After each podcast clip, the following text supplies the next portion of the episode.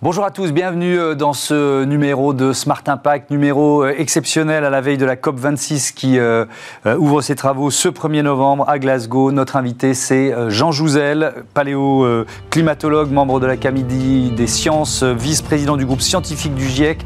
Il va poser les enjeux de cette conférence annuelle de l'ONU sur le climat et puis il sera rejoint par Baptiste Denis qui est un jeune conseiller municipal en charge de la transition écologique. Ils ensemble la version augmentée de leur dialogue intergénérationnel. Climat, parlons vrai, c'est aux éditions Les Pérégrines. Et puis dans euh, Smart Ideas, on regarde évidemment notre rubrique Startup. Euh, vous découvrirez Petite Marelle qui propose des jouets en location. Voilà pour les titres. Jean Jouzel, la COP26 face à l'urgence climatique, c'est tout de suite dans Smart Impact.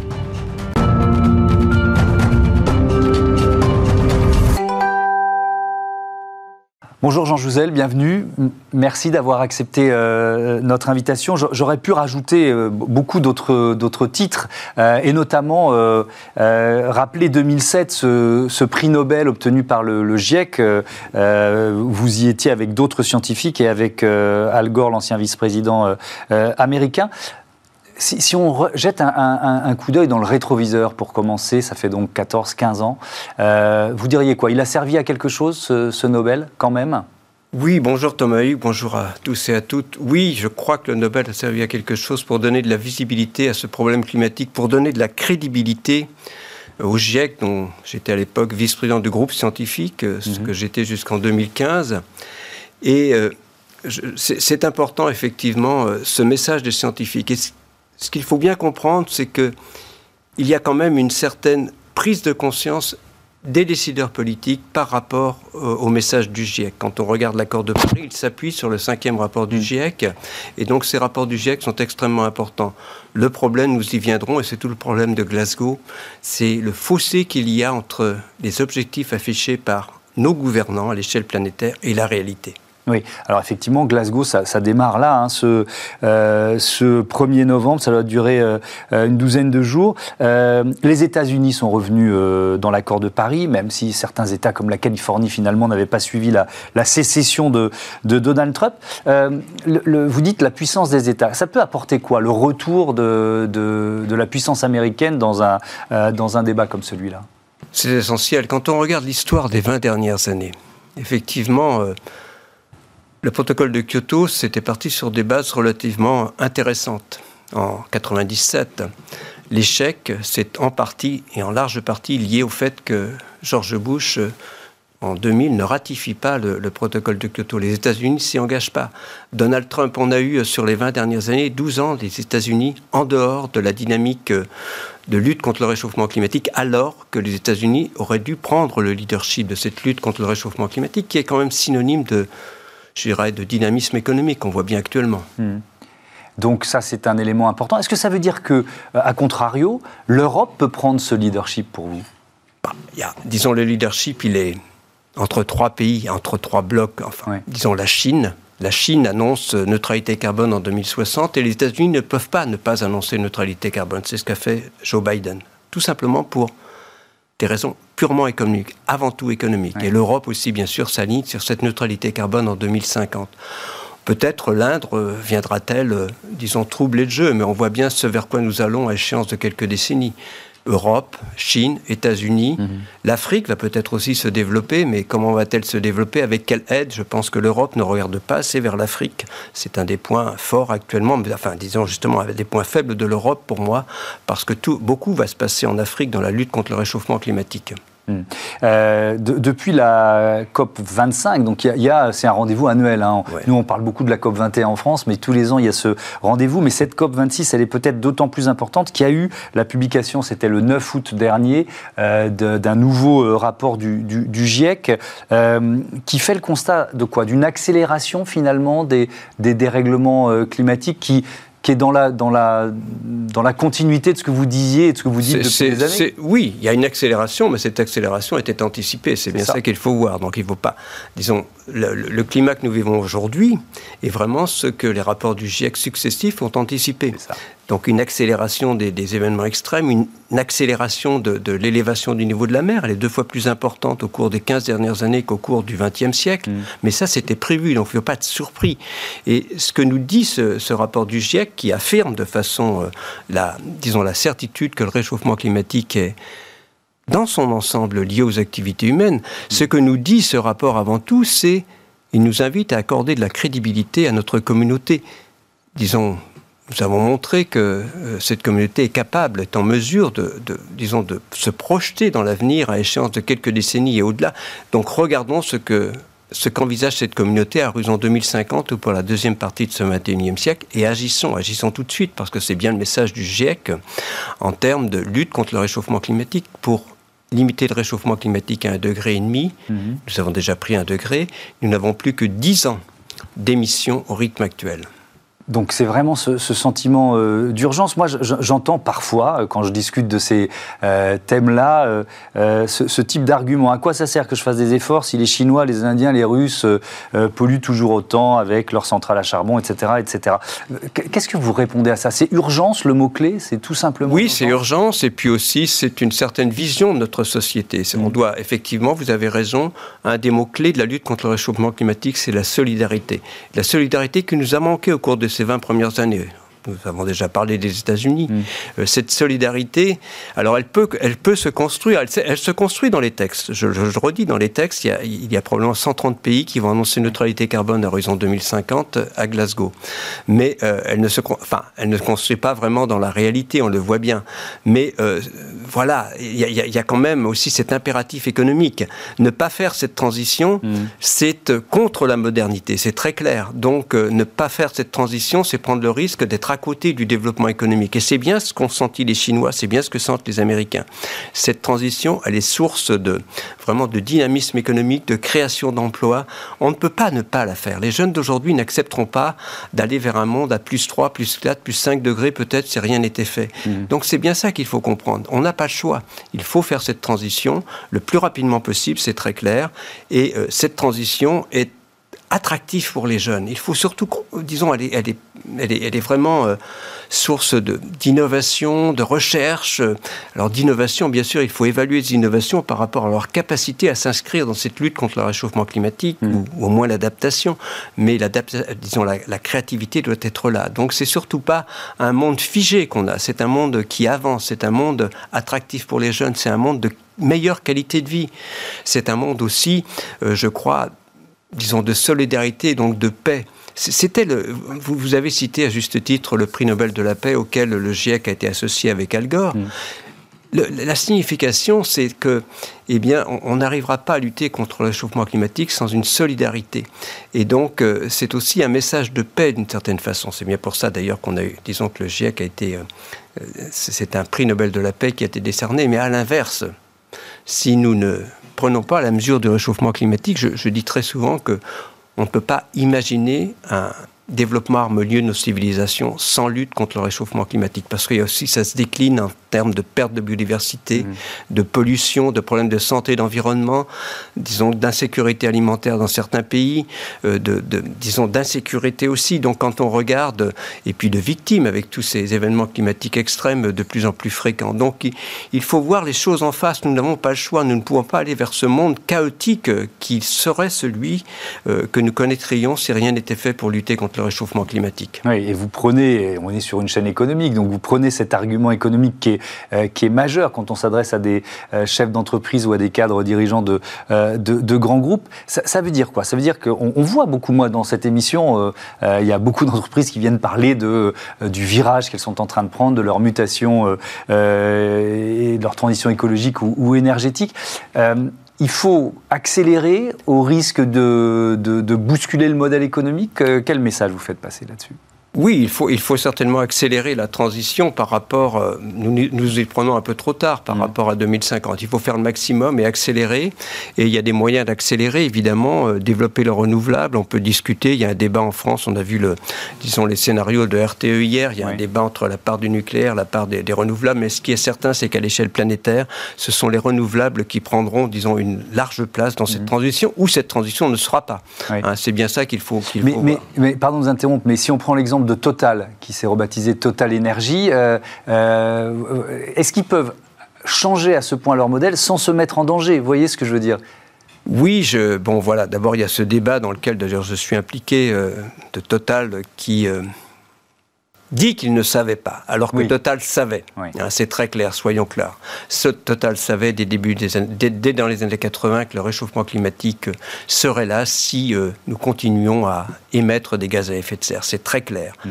Donc euh, je dis et je le redis, puisque on a utilisé une, une, vidéo pour essayer, disons, de, de, de mettre en doute l'article de Christophe Bonneuil et de ses collaborateurs, ce n'est pas le cas. Hein, Total savait, c'est très clair. Et Total sait euh, Total a, des plans qui ne sont pas assez ambitieux, je, le dis franchement. J'en ai d'ailleurs euh, discuté directement avec euh, Patrick Pouyanné. c'est clair que Patrick Pouyanné reconnaît tout à fait, disons, l'urgence d'une certaine façon, mais cette urgence n'est pas la nôtre. Cette urgence, disons, c'est une urgence très lente. Donc, il faudrait agir beaucoup plus rapidement. Mmh. Je comprends le modèle économique, mais je crois aussi qu'il y a... Prenons un exemple clair pour Total. Prenons-le on sait d'ores et déjà qu'il faudrait laisser euh, plus de 80% des combustibles fossiles facilement accessibles, déjà répertoriés là où ils sont, pour avoir des chances de rester autour d'un degré 5 ou même de 2 degrés pour 80% à quoi sert-il À quoi cela sert-il de continuer l'exploration? Même Fatih Birol, le patron de l'Agence internationale de l'énergie, c'est quand même l'énergie des combustibles fossiles, hein, c'est l'énergie, c'est l'agence du secteur fossile, invite, disons, le secteur fossile à ne plus faire d'exploration. Il redit que les émissions vont continuer à augmenter, ce que dit aussi Antonio Guterres au niveau des Nations Unies. Quand même, alors que le message de notre communauté scientifique est très clair. Il faudrait, pour 1,5 degré, diminuer nos émissions de 7% chaque année. Donc on voit bien, on est en train de creuser ce fossé entre les mots, les objectifs affichés et la réalité. Et cela, eh bien, c'est au dépens des jeunes d'aujourd'hui. Et c'est d'ailleurs l'intérêt que, disons, cette discussion que nous avons avec euh, Baptiste Denis dans, dans cet ouvrage. C'est vraiment intergénérationnel. Hmm. Vous voyez notre égoïsme, Thomas, quand même. Notre génération, c'est égoïste, non seulement on demande aux jeunes d'aujourd'hui à s'adapter à un climat auquel il risque d'être difficile de s'adapter. On leur demande aussi de pomper dans quelques années le CO2 que nous mettons aujourd'hui dans l'atmosphère. Quel égoïsme. Hmm. Donc c'est ça qu'il faut comprendre et ça ne peut pas continuer. Hmm. Et on va justement en parler tout de suite avec euh, Baptiste Denis, le co-auteur de, ce livre euh, Climat, parlons euh, vrai.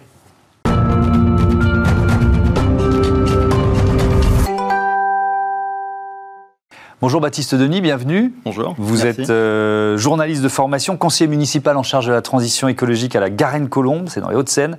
Et vous sortez donc avec Jean Jouzel la version euh, revue et augmentée de euh, Climat, parlons vrai, c'est aux éditions Les Pérégrines, dialogue intergénérationnel. Pourquoi vous avez ressenti ce besoin l'un et l'autre de, sortir une version augmentée? Parce qu'il y a eu un petit événement planétaire, c'est ça, depuis deux ans Il y a eu un léger événement. Ça? En fait, la, première édition est, est sortie en mars 2020. Mmh.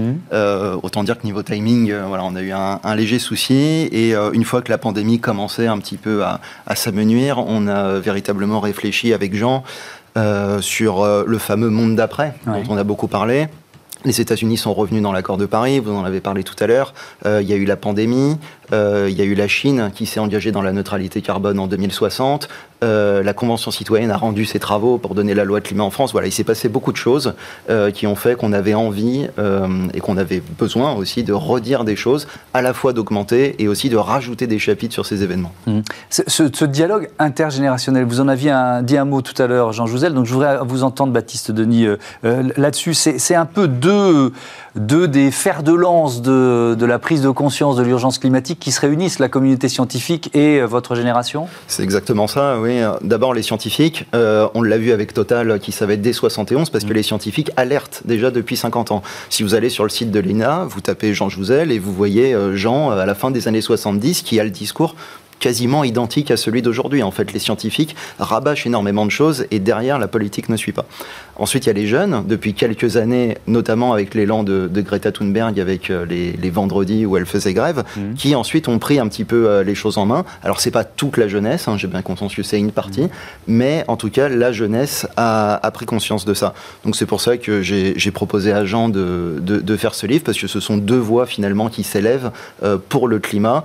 Et je trouvais ça intéressant qu'elle euh, cohabite. Mmh. Euh, Jean Jouzel, vous avez euh, dû faire face à une forme de scepticisme ou d'indifférence pendant plusieurs décennies, mais depuis quelques années, et ça s'est malheureusement renforcé avec la, pandémie, il y a le regain du complotisme et la mise en en, cause de, la parole scientifique, de la véracité de la parole scientifique. Ça, c'est un, c'est un danger, un nouveau danger auquel vous devez faire face Est-ce que vous le ressentez comme ça? Oui, c'est un danger auquel la communauté scientifique, dans son ensemble, doit faire face. Euh, bien sûr, euh, c'est aussi... Euh, disons, le complotisme pour le moment toujours, toujours existé, mais il était sous forme larvée, mais les réseaux sociaux ont facilité la dissémination. Mm. Donc, voilà, c'est vrai pour notre, pour notre domaine, mais c'est vrai aussi pour le domaine, par exemple, des sciences du vivant, de la médecine. On mmh. peut parler de la pandémie, euh, on peut parler, euh, enfin, disons, des anti-vaccins. Voilà. Donc il y a quand même beaucoup de choses qui circulent qui n'ont rien à voir avec la réalité scientifique, soyons clairs.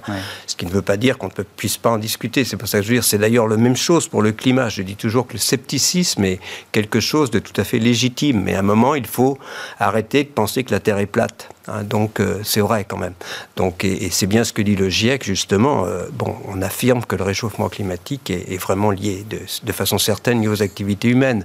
Donc ça ne veut pas dire qu'on ne veuille pas discuter, mais il faut, disons, les complotistes devraient prendre le temps de regarder les arguments, qui sont des arguments de, bon sens et, relativement euh, faciles à, à, assimiler. Donc voilà, oui, c'est, voilà, il faut vivre avec ça maintenant, et je crois que, c'est pas, ce n'est pas que notre communauté, mais euh, c'est extrêmement regrettable que la parole des scientifiques ne, ne n'y accorde pas une, hmm on, doit effectivement, on a le droit de la discuter. C'est surtout pas ce que je veux dire. Hein. Disons, c'est sain, je redis, de, discuter, de, remettre en cause les hypothèses. Mais à un moment, il faut, disons, euh, accepter les réalités. À un moment, ça devient une certitude. Hmm. Euh, je, voudrais qu'on reparle euh, finalement économique et, et, qu'on fasse un focus sur ce que l'on vit en ce moment. C'est-à-dire qu'on est dans une période de croissance post-Covid. On peut s'en réjouir. Le chômage baisse, les entreprises investissent. Est-ce qu'elle vous inquiète aussi, cette reprise? Jean Jouzel? Donc la reprise n'est pas en soi quelque chose d'inquiétant. Ce qui est inquiétant, c'est ce sont les, émissions de gaz à effet de serre associées à la reprise. On voit bien que, disons, Fatih Birol que j'ai mentionné, c'est jusqu'en 2023 augmentation des, gaz à effet de serre, le moment 15% supplémentaire euh, à horizon 2030. Et, cela, c'est quand même, ça ne va pas dans le bon sens. Alors la reprise économique n'aurait de sens que si, euh, disons, je, je, parle de l'innovation généralement, elle n'a de sens que si elle si elle s'inscrit dans la lutte contre le réchauffement climatique, je dirais l'innovation, disons ce que l'on investit aujourd'hui, les investissements d'aujourd'hui ne devraient se faire, devraient être en tout cas évalués par rapport à leur capacité à être neutre en carbone mhm. en 2050 ou au moins à cette période-là. Donc c'est cela qui est difficile à faire comprendre. Et on voit bien qu'il y a beaucoup des investissements que nous faisons aujourd'hui dans beaucoup de domaines n'obéissent pas du tout à cet euh, objectif de neutralité carbone à échéance de quelques décennies. le, plan euh, France 2030, tel qu'il a été annoncé par le président la République, en, deux volets, comment vous l'analysez Oui, ben, disons comme le, je, partage l'analyse du Haut Conseil pour le climat, c'est-à-dire il y a vraiment 30 euh, milliards d'euros qu'on peut qualifier de verts, disons de, mais c'est, les autres 70 milliards ne sont pas du tout neutres. Ils mm. nous placent sur une, disons, sur une trajectoire y compris en France, probablement d'augmentation de, nos émissions, en tout cas sur cette partie. Donc, euh, euh, je, suis complètement en phase avec l'avis du Haut Conseil pour le climat. Mmh. Ce plan n'est pas je crains, et c'est pareil pour la loi, je l'ai dit, j'ai participé à la, disons, à la, Convention citoyenne au titre du comité de gouvernance. La loi, les objectifs sont parfaits, mais euh, ce qui est dans la loi n'est pas à la hauteur des objectifs qui sont affichés, ni à horizon 2030, ni à horizon 2050. Euh, si, on essaye de chercher des motifs euh, d'espoir, euh, Baptiste Denis, vous, l'avez évoqué, Jean Jouzel d'ailleurs tout à l'heure, il, y, a la question de, de, la jeunesse et du recrutement des jeunes talents par les entreprises. Ça aussi, c'est une thématique qu'on retrouve souvent dans, cette émission, dans, dans, Smart Impact. On voit que des entreprises, elles prennent un virage de transition écologique, de transition RSE, notamment parce qu'elles ont du mal à recruter si elles ne si elles le font pas. Il y a une vraie mentalité différente chez les jeunes diplômés en France? Oui, oui, c'est vrai, c'est quelque chose qu'on remarque. Il y a des jeunes notamment qui préfèrent euh, avoir ce qu'on appelle un travail qui a du sens, et même en gagnant un petit peu moins d'argent. Mhm. Voilà, c'est quelque chose aujourd'hui qu'on voit. Euh, après, les, les jeunes s'engagent évidemment, ça, ça vous le savez. Aujourd'hui, les jeunes, même dans les, dans les diplômes, dans les universités, euh, se tournent aussi peut-être vers, euh, vers des, licences, des masters qui sont plus euh, comme ça. Moi, je suis journaliste de formation, c'est vrai que c'est quelque chose qu'on peut regretter un petit peu dans le journalisme, mm. c'est qu'il n'y a pas forcément de, de, formation dans, dans ce sens-là. Il y en a une maintenant à, à l'ESJ Lille, mais comme quoi ça commence un petit peu à monter. Et il y a des métiers qui vont peut-être aussi commencer à, revenir, justement des, métiers euh, manuels, des métiers moins dans les industries euh, mm. parapétrolières. On parlait de Total et de Elf tout à l'heure.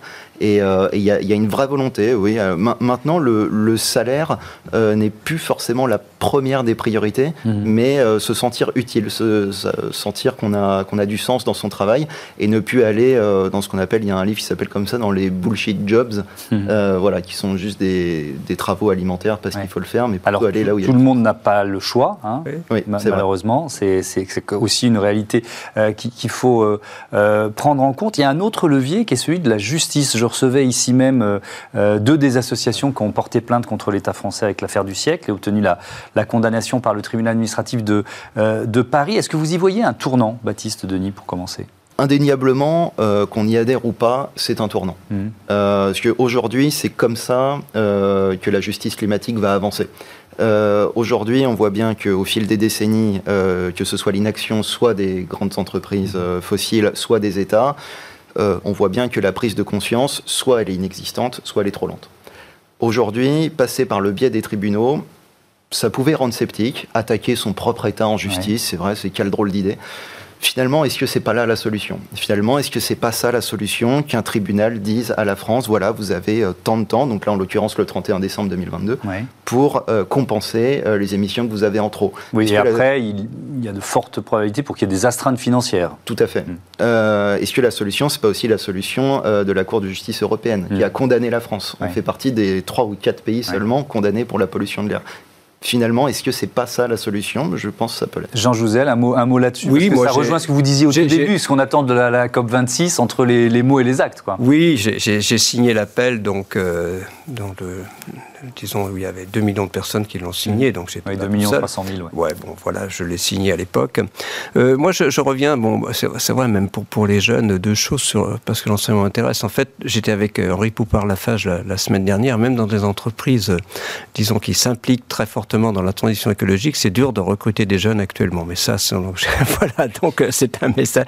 Et puis, bon, c'est vrai que je ne peux pas ne pas citer, disons, le groupe de travail que, que je préside auprès de, de Frédéric Vidal mhm. sur euh, l'enseignement de la transition écologique dans le supérieur. C'est vraiment très important parce que, honnêtement, nos élites, beaucoup de nos élites, qu'elles soient économiques ou, euh, disons, euh, simplement politiques, ne savent pas de quoi elles parlent quand elles parlent de la transition écologique. Donc ça, c'est important.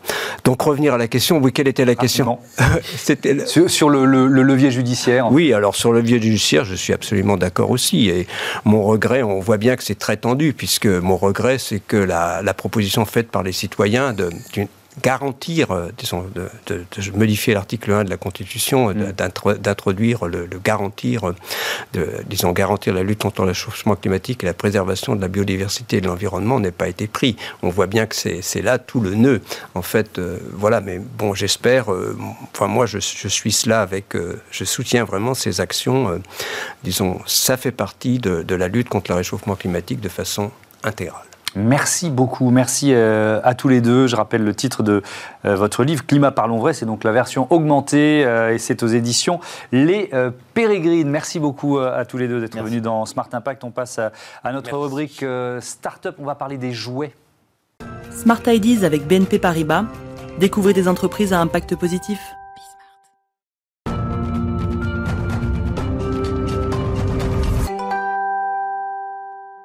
Bonjour Adrien Valentin, bienvenue. Bonjour. Vous êtes euh, avec Baptiste Asbrook, le cofondateur de Petite Marelle. C'est une start-up bordelaise qui a été créée en, en mai 2019. Euh, Peut-être l'idée ou le constat de départ, c'était quoi votre constat de départ? En fait, avec, en fait, pardon, avec Baptiste, euh, on se connaît depuis une quinzaine d'années, on échangeait beaucoup sur l'envie d'entreprendre et l'envie d'entreprendre dans une entreprise qui a un impact positif.